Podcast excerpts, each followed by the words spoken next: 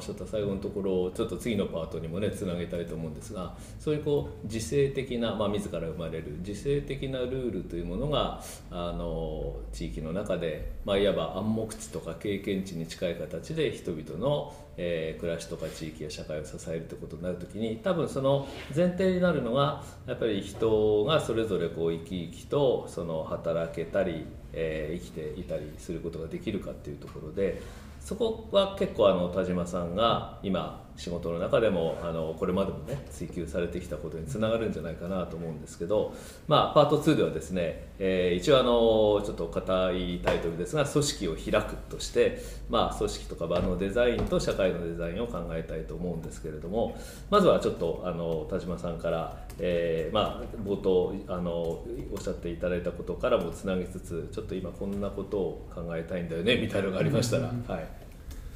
あの今の流れの中でさっきあのサードプレイスっていうのが話があってでえっと例えば僕が長らくいたあのパタゴニアもそうですしあのもう十数年のお付き合いで今もお手伝いしている寺田本家という酒蔵にしてもあの熱狂的なファンの方がたくさんいらっしゃる、でその方々にとってみるとえーと、ファーストプレイスセカンドプレイスサードプレイスが、まあ、パタゴニアであり寺田本家になっている。で定期的にあの、まあ、寺田本家で言いますとみんなで田植えをしてみんなで収穫をしてで大きなお祭りが年に1回あってそこには45万人の人が集まりその運営を全部ボランティアでやっているっていうようなあのもちろん行政の方も手伝っていただきながらなんですけど、うん、やっぱり人はそれを見てみるとあの本当にこう人はサードプレイス、えーと、家庭でもない会社でもないもう一つの場所っていうのを本当に求めてるんだなっていうのはすごい感じるんです。で逆にそういうサードプレイスがある、まあ、要はサードプレイスとして支えてくれているその企業側支えてくださってる要は支援を受けてる企業側というのはやっぱりすごいこう自信を持って経営してるんですよね、うん、というのは何かあってもあの人たちがいてくださるから俺らは大丈夫と思えている、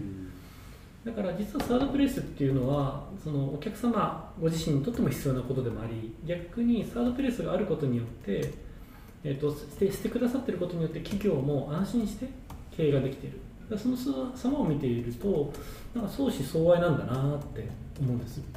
ただ残念ながらそれを生み出すことがこんなにもいい仕組みなのに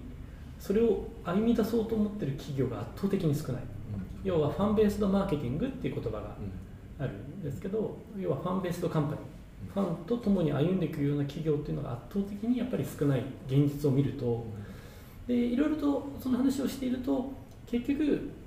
何か究極的に邪魔したら何かっていうと,、えーと、企業側の人間が恐れを感じている。それは何かっていうとこのビジネスで儲けることができるのかえー、と変化に対応ができるのか、うん、えーと、お客さんがあの変わっちゃうんじゃないか、うん、だからじゃあちょっと値引きしようかみたいなとか,、根底にあるのは恐れにドライブしちゃってるんですよね、そこが僕はちょっと先ほどのスタートプレイスの議論で言うと、えっと、セカンドプレイスである企業が安心できる場所になってない、でもその根底にあるのは何かというとファーストプレイスである家庭もっと言えば個人が自分の願いではなくて恐れによって行動してしまっている。なんかそこが見て取れて感じていて、まあ、なので今は、えっと、セカンドプレイスであるその企業を、えっとまあ、コンサルすることをしているわけなんですけれども根底に言うとそこで働く人たちが結局何を願い何を成し得たいのか、まあ、そのままでいていいんだよと。でもせっかく楽しくこの順位した会社であるならこの会社を通じてあなたの夢を実現してみないっていうことでえーとまあ、ファーストプレス家庭ではないんですけれども家庭に対してのことはやってないんですが個人の願いが表出しやすくなるようなさっきの言葉で言うと内発的動機が生み出しやすくなるようなあのプログラムを、まあ、僕が関われるのはどうしてもお金いただきながらやってるのはその企業に対するコンサルなわけなんですけれどもそこにいると多分今でいうマテックスがまさにそういう会社なんだろうなと僕は思ってるんですけれどもそこにいると自分の可能性を信じ自己重要感が高まりこれもやってみようかっていうふうに思える。その会社のデザインっていうのをやるのが今の僕の仕事なんですよね。なので、まあ、今のサードプレイスセカンドプレイスファーストプレイスという考えを久しぶりに思い出して今自分のやってることにつなげてみると、あなんか僕はそういうことやってんだななんていうことを実感したっていうような感じでした。あの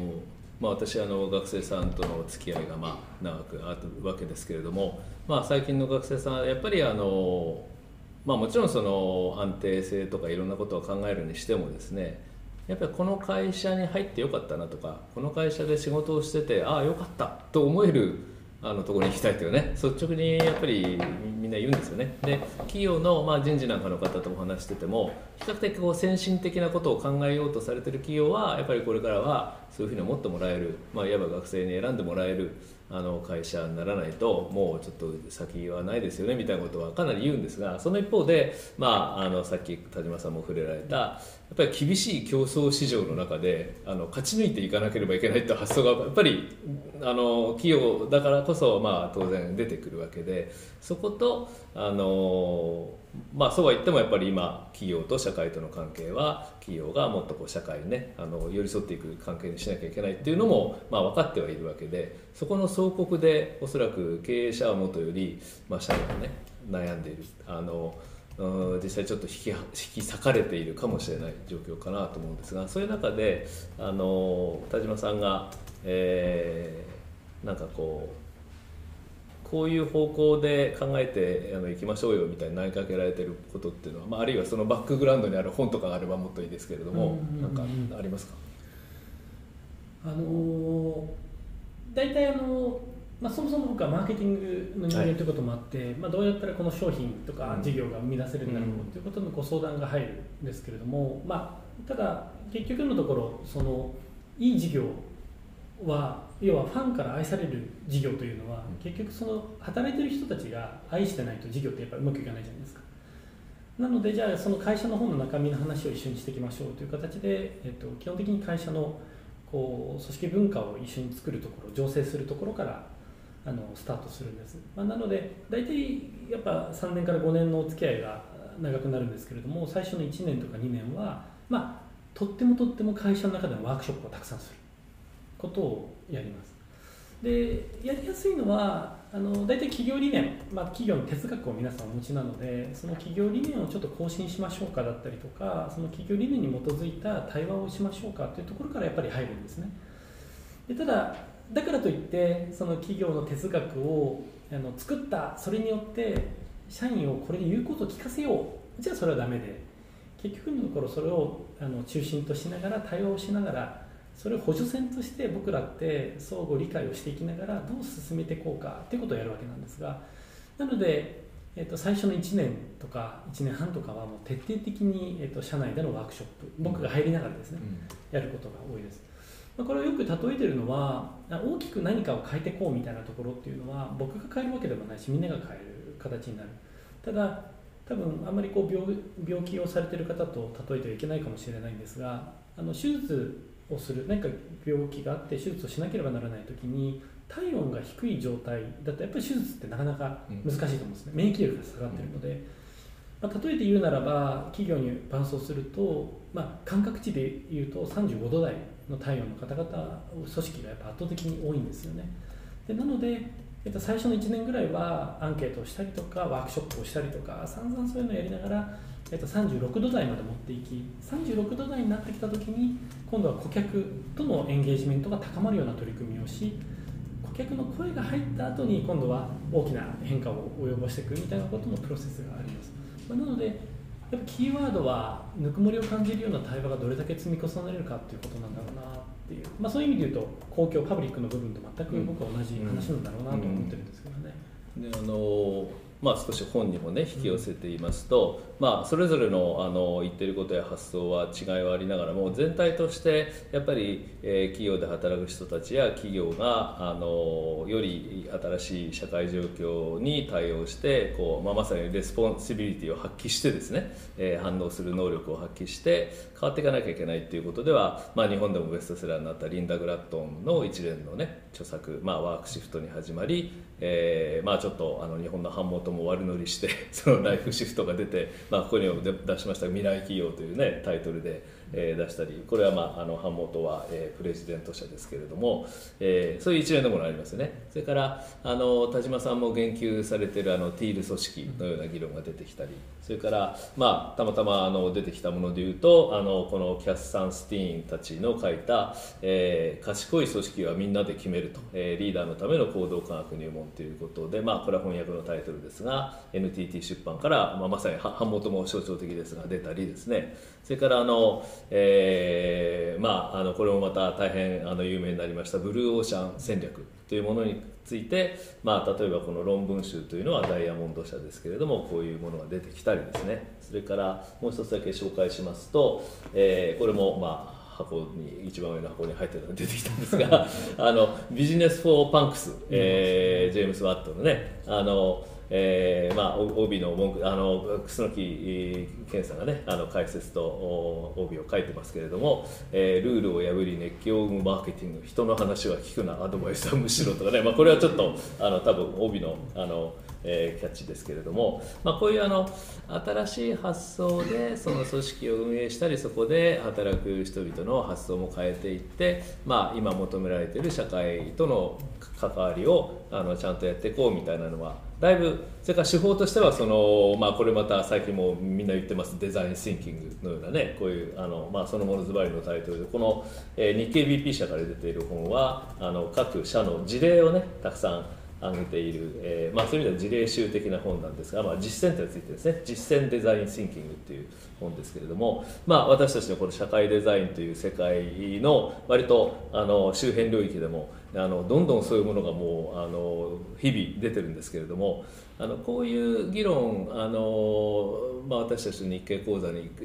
受講するような、えー、企業人の方たちも本当にいろんなものを読んだりあのあれも読まなきゃこれも読まなきゃってんで実際あの全体として言ってることは分かってきてるんだけ分かりつつあるんだけどじゃあ実際どうすればいいのかってとこではまだちょっと混乱したりしてるとこもあると思うんですが、うんうん、田島さんも普段ねそういう方たちといろいろ接すると思うんですが、まあ、どんなふうにこうアドバイスをしたりあのされてますか？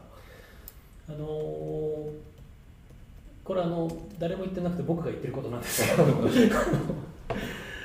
あの結局そのあその前にあの僕あの根本によく言うのはあのピーター・センゲがあの、うん、言っている言葉でその問題解決とは不要な取り、えー、不要と要は問題解決ではなくてそれぞれの願いに沿って行動しましょうということを言ってるんですね。で結局僕らってそのとかくソーシャル僕は長らくパタゴニアを通じて思ってやっぱそうだなって感じるのはみんな結構パタゴニアっぽい会社やりたいっていうんですね、うん、でパタゴニアって問題解決型企業だと思われてしまってるんです、はい、でもそうじゃなくて、うん、ピーター・スインギが言う自分たちの願いを形にしてるだけなんですよね、うん、その結果それが社会課題を解決してるだけでイボン・シュナイドがやってるのは言うなればこの優れた楽しいこの岩壁を残したいだけだし、いつまでもサーフィンしたいだけなんですよ、いつまでも釣りをしたいだけなんです。でもパタゴニアっぽい会社になりたいと思ってるのは結局あの会社は問題解決をしてるから事業が伸び続けてるんだろうと、なので俺らも環境を共謀すればお客さんがファンがつくだろう、となっているだから問題解決型で動くんですよね、そうじゃないと。自分の中にある創造性を外に出していく、うん、ここってもしかしたら似たような感じかもしれないです。もう劇的に真逆のことが起こるんですね、うん、で結局問題解決型というのは正しいマーケティングになる。あとは正しさで人を引きつけるようとする。でも創造的な方は楽しく言うだろうその、えーと、ビジネス・フォー・パンクスの方にあるように、うん、やべえだろこれ飲むと超楽しいぞっていうもう本当面白いマーケティング彼らやるんですよ。で熱狂的なファンがつくんですよ、うん、でそのファンのために俺らも一緒でよくね株やるよみたいな話になったりとか。で今でもすごいファンがつくと。だから僕これは僕が多分僕が言ってるあのことあのなんか誰かから聞いてずっと僕が言ってるのはその正しさじゃなくて人は楽しさに巻き込まれる、うん、でこれは特に日本でこそ重要だなと思うんです、でティールっていう組織論があります、うん。はいでティールはあの要は内発的動機を持つ人間同士が働きながら顧客といい関係を作りながら自分たちの創造的なアプローチで世界に証明していこうぜっていうその仕組みを研究し投稿してあの本にしたのがあれなんですけど。でも日本のティールの説明をするときには俺らの会社ティールやってます。事業はこれなんですよね、うん。そうじゃなくて海外の人が説明するときっていうのは自分の会社はティール型の組織を言う人たちは誰も自分たちのことをティールって言わないんですよ、うん。うちらの事業はこれです。企業形態これでこれはどうもティールと言われてるらしいですみたいな。で結局また形から入ろうとしてしまう日本というのが起こっちゃっててだから僕は結構その恐れから行動するんじゃなくて問題解決化からいくんじゃなくてあなたの中にあるクリエイティビティ創造性を発揮するようなコミュニケーションしていきましょうよっていうところが、まあ、一番根本で話す話ですかね、うん。長くなっちゃいましたけど。まあいえいえ西田さんのやってらっしゃるとか進めてらっしゃることでいうとどういうふうにこの議論には絡みますかね？じゃあさっきの話に少しだけ残す戻ると、はい。あのーえー最近その都市の在り方をスローにしたらいいんじゃないかって思ってて、うん。あのーまあ、スローシティです、まあ、簡単に言うと、まあ、スローライフみたいなもんです。簡単に言うそれさっきの道路は車のスピードをちょっと落としてゆっくり歩いてる歩行者と同じぐらいの速度にしようよとか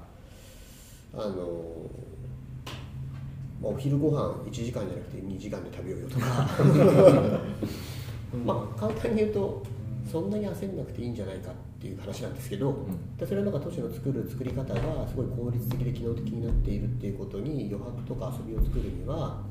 やっぱりその余白とか遊びを作るためのハード的な、まあ、その場所的な側面もある時間的側面もあるんですね。で建築っていうのは時間と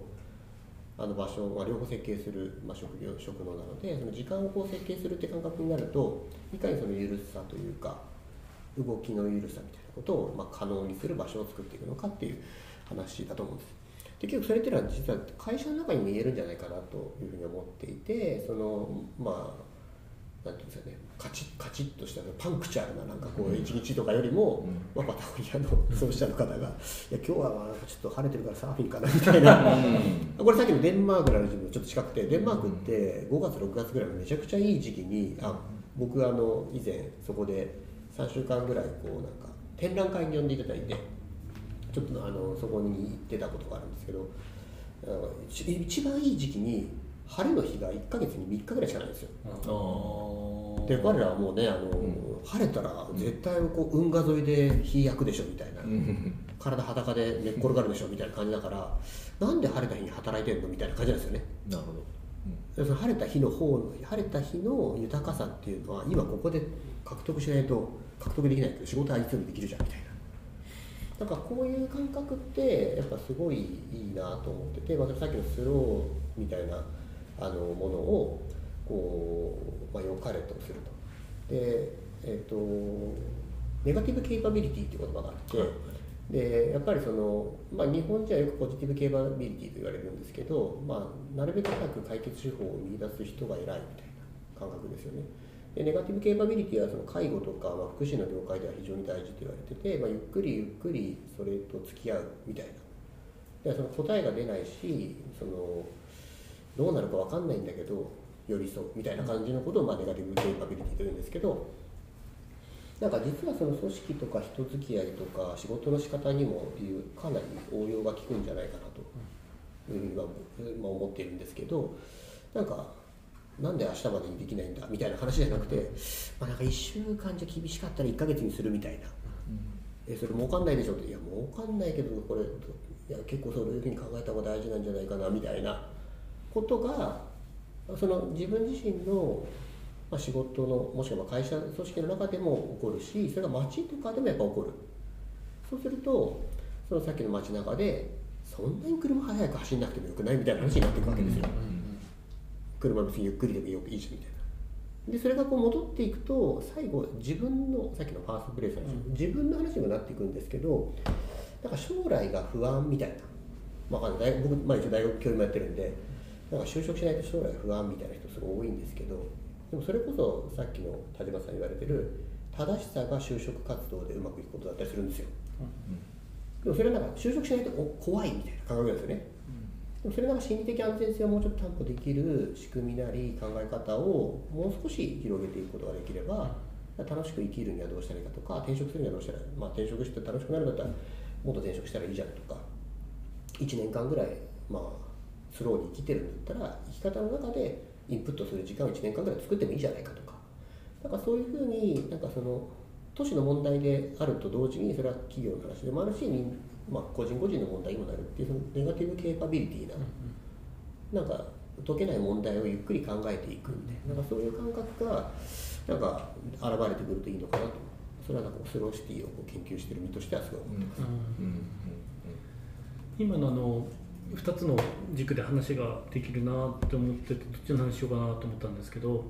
あの遊びの方の話にちょっと今したいなと思っててああのデンマーク行って面白かったのがあのデザイン会社コンあの、えーと、コペンハーゲンで2社もあったんですね。そのうちの1つがコントラプンクトっていうデザイン会社行ってでふと気づいたのはあの初めて会社に訪問するあのデンマークの企業の。したら全ての机にあのろうそくキャンドルがあるんですよ。でなんでキャンドルあんだなと思って次のデザイン会社行っても席全部にキャンドルがあるんですよ。火ついてるでこれなんでついてるんですかって聞いたらえなんか気持ちよくね？みたいな感じなんですよ。でこれろうそく切れ電火が切れたら誰が変わるんですか？気づいた人が。って言うんですよ。でパッて気づいたらやっぱりそこら中にカフェでもそうです。全部ろうそくなんですよあの日本でいうなんか電光のやつじゃなくて、で聞いたんですよデンマーク人に、なんでこれなんかそれを変える時間とか発注とか、ろうそくのそれってどうしてるの？そんなよくない？みたいな気持ちいいしみたいな。でも見てみると日本よりも一人頭の生産金額高いですよ。高いんですよ。1.8倍とかなんですでも労働時間短い。働く時間、えっと、75%ぐらいなんでも GDP 高い。いや何か僕らはどこかで何かを間違えてるんじゃないかと思ってだから遊びの効用って余白があるからこそクリエイティビティが増す、うん、思いつく誰かとチャットで「あれやろうよ!」ってなる。それがイノベーティブでありそしてそれが今来から必要とされるビジネスになってる、うん、だから利益率が高いっていうその好循環が待ってんだなって気がするんですよね遊びってもっともっと企業に入れると僕はいいなと思うんですよね、あとなんか意外にその火眺めてるとちょっと気づけたりしますよね。そうですよね。あ揺らぎが、揺らぎながら、あ、なんか、うん、あ、これやったらよかったじゃんみたいなことに、ボードしてるはずなのにちょっと気づけるみたいな。うん、でもあれはあの、えっと心理学じゃなくてあのえっとえなんていうあの人人体学的には、うん、えっと忘れる力らしくて、あのえっとちょっと名前が忘れちゃいました。なんかこう脳の中にですねあのこう忘れる能力があるんですよ、でその忘れるっていう能力があの発動するっていうのは、まさに火を見てる時とか、あとこうゴシゴシ皿洗ってる時とかに発動するらしい、シャワー浴びてる時とか、で忘れると気づけるらしいんですよ。だからこう情報過多だと気づけないんだけど、忘れる能力がこう発生発動するといろんなものが忘れ始めるから忘れると脳の中が整理されてクリアになって人は気づくっていうことになるらしいんですよ、めっちゃ一生懸命考えて情報インプットたくさんするから気づけるんじゃなくて、忘れることによって実は気づけるっていう脳の構造があって、最高。いやめっちゃ高さろうそくうど、いやそうですよね。あのワークショップでもねあの、まあ、私たちあの社会デザインビジネスラボっていうところのワークショップは三尾さんというあの事務局長ね JSOL の方がやるんですが彼のあのイノベ場イノベーションの場っていうひらがでイノベって書いて場所の場なんですけどそのやり方の基本はねまさに今西田さんのおっしゃったもうあのあんまり頭の中でぐわっとこうなんか溜め込まないでもうとにかく思いついたらもうどんどん書いてください。でどんどん書いて吐き出すことによって新しいものがまたあの生まれますからっていうまさにそのおっしゃったあの考え方なんですよね。でコロナではっきりしたんですけど日本の会社ってあの多くはやっぱり8時間なら8時間会社に職場にいてなんかとにかく座ってパソコンに向かうなりしてなんかやってなさいっていうあれだったんですよね。ところが、まあ、それで労働生産性はやっぱり上がってなくてあのおまあ、家であのリモートワークをするようになったり、まあ、もちろん家庭でのいろんな問題っていうのは別途あのいろいろ生じましたけれどもなんだ別にあの会社の机に座ってるよりもあのどうかすると効率的に仕事できるじゃんとかね。ちょっとそういうことに気が付く人が増えたかなと、うん、またちょっとね揺り戻しは起こってますけれども、うん。うん、あでもすごい街的には良くて、あれでこう会社に行かない時間が増えて散歩する人が増えたん。ですよあ、はい、で今までは昼間公園におじちゃんがいるとあの人会社リストラされたのかな？みたいな顔になるんですけど今はまあコロナのせいであのあそうかあの人は家であの仕事リモートワークしてて休憩に来てるんだなとか、まあ、下手したらそこでこう仕事してる人とか見たりして。なんかすごい風景が多様になってていいな、だから子供の場所じゃなくて大人もそこには入れるみたいな。そういうなんか公園が生まれたりしてで結果さっきの気づきが起こるんですよねあのいいパン屋あったじゃんとか,、なんか自分にとってウェルビーイングな豊かさってこういうところに実はこの街の中であったじゃんっていうのにすごい気づいた人が多くてそうすると街の愛着はまさにその遊びとか余白から自分自身がこうインプットしてあこういう街に住んだら結構いいよねみたいな感じになるとそういう人増えると愛着、まあ、のどんどん乗せられるのでさっきのじゃあみんなでゴミ拾いしましょうよみたいな話にこうで展開しやすい、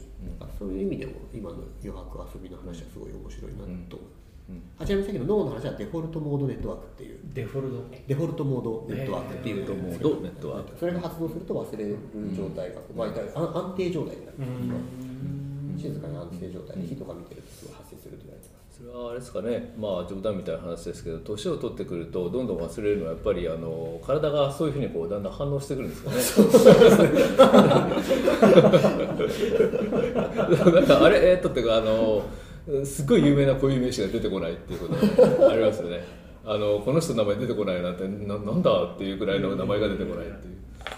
はい、あのそれでですねあの本当はこれあのやっぱりあれだなその本当は合宿ぐらいにしても延々と話し込んでいたいような話どんどんどんどんねさすがお二人と話してるとこうつながるんですがまあさすがにちょっと時間の制約もありますのであの今日一旦あのこれで締める方向に行きたいんですが最後にあのまあ開く池袋をまだあの実態を表すのはこれからなんですけれどもまあいろいろちょっとお二人にもこんな場所ですよってことはちらっとお話しさせていただいたんでだかこういう場所へ向けてのまあ、期待というのかなあのこんな場所になるといいねというようなことをちょっといただいて締めていきたいと思うんですが。えー、どうしましょうか、えー、どちらからでも結構です田中さん、はい、はい、あの開くという話は一切してなかったなと思って。でも話はもう開く話になってます。あのー、今その開くという言葉をもう一度思い出した時にあのー、えっと焚き火ってこう火を大きくしていく時にあの木をこうくべていくわけなんですけどでもまあ多くの方がそれは経験があるようにあの木をくべていくだけじゃ大きくならなくてそこに必要なのは循環なんですよね。あの少しこう、えーと、空気の流れ道を作ると火がわっと大きくなるっていうのがある。でまあ、企業でも、まあ、自治体の仕事もあの今もやってますしやっぱとてもこう難しいなと思うのはその循環がない時。つまり他者との接点がないとか自社の中だけで考えるとか。これやっぱね難しいですなので僕も必ず企業のワークをする時には、えーと、お客さんの声を圧倒的に集めますし、えー、そうするとあお客さんそう思ってくれてるんだということで循環が起こる。自治体との仕事もそうで自治体のところで行くと外部の人を連れてきてあ自分たちってこうなんだということでメタ認知ができるようにしていく。そうすると循環が起こる。だから開くというのはあのいろんな人がそこに関わり合えるようなデザインができるといいなって思っていてそうすると絶対良くなるというか新しい日が起こるとかものになるので何かこううんと、なんか開かなきゃいけないとかうん、なんかよりもものを作んなきゃいけないとか、うん、なんかそういう正しさじゃなくて、うん、なんかみんなでなんか美味しいおでかいキャンプファイやんない？みたいな、そういうような楽しさでなんかみんなが集まれるような場になれたら、まあ、その結果絶対あのその火を使って料理しやすい人が集まったりとか松明持って次の場所行くような人が現れたりとか。あの必ずそこはつながる。それが僕はなんかあの意図する。だけれども意図しすぎないで楽しみながらできるとなんかいいなって感じをしています、うんうん、はい、ありがとうございます。ありがとうございます。じゃあ、あの西田さんからもお願いします。いや、今、伊山さんの話聞いてて、あの、僕、立教大学時代の中村先生のゼミに何回か。まあ、ゲストみたいな感じで呼んでいただいてたことあるんですけど、その時すごい感じたのが、めっちゃ多様なんですよ。来てる人がもうなんか学生ももちろんいるんですけどこの人はちょっと議員ですとかこの人はなんか町場の社あの町工場の社長ですとかこの人はなんかこうあの作家ですとかでなんかそこでこうなんていうんですかね。全く生産性がない会話をみんなしてるんですよね。楽しそうなんですけど。でなんか今日の話ちょっと引きつけるとその無駄みたいなものを街の中でやるってすごい大事だなと思ってて。でやっぱりなんかいやこれやると消費できますよねとか儲かる。まあ言ったらそのあの売り上げ上がるよねとかっていう話だけではない。その意味ないけど実はそういう無駄話みたいなことを真剣にできる大人が増えるといいなと思ってて。でなんかそういう大人が増えると、まあ、さっきの話で意外に気づ気づきが発生して無駄の中から。あのなんかそこにいる時間から自分の下手したらビジネスに転換するようなこともこう思いついたりしてやっぱりイノベーティブみたいなことが起こるのかなと思って。あのよくマイクロソフトでしたっけ？とかアップルとかってこうガレージから生まれるみたいな。ことを言われたりするんですけどガレージって結局なんか無駄なものしかないっていうか そもそもその機能としてはなんか全然こうあの生産効率が高くなさそうじゃないですか。でもなんかそういうところから iPhone とか世界を変えていくような Facebook とか生まれているんだとしたらやっぱこの池袋っていう場所からこうこの開くから何かこう生み出していくって言った時になんかこれインプットしたら生み出せるよねみたいな話よりはなんかもう一つの無駄とかなんかどどうしようもないって言ったらすごい失礼なんですけど真剣にそういうことを、うん。そのどうしようもないことをなんか楽しんでるみたいなそういう感じがあるといいなって。それはなんか中村先生のもともとゼミはそういうゼミだったんで中村先生方はきっとそうなるんですけどそういうのもすごい期待してます。あありがとうございます。あのぜひこれからその楽しい火種をね、まあ、起こせる場にしたいと思うんでそういう時ちょっとぜひあの、えー火を起こす役で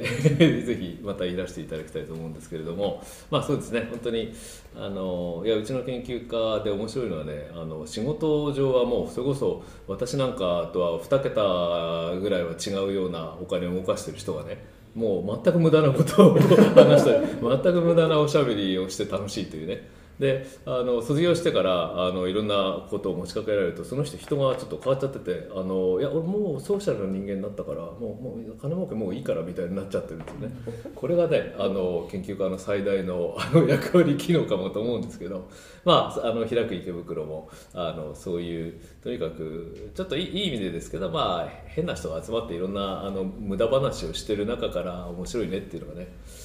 楽しい場にしたいですね。うん。でなんか遊びってやっぱ真剣にやらないと意味がないって言われてるんですよね、うん。そうです遊びっていうのはやっぱこうなんていうんですかつまんないことやってたら遊びじゃないから、うん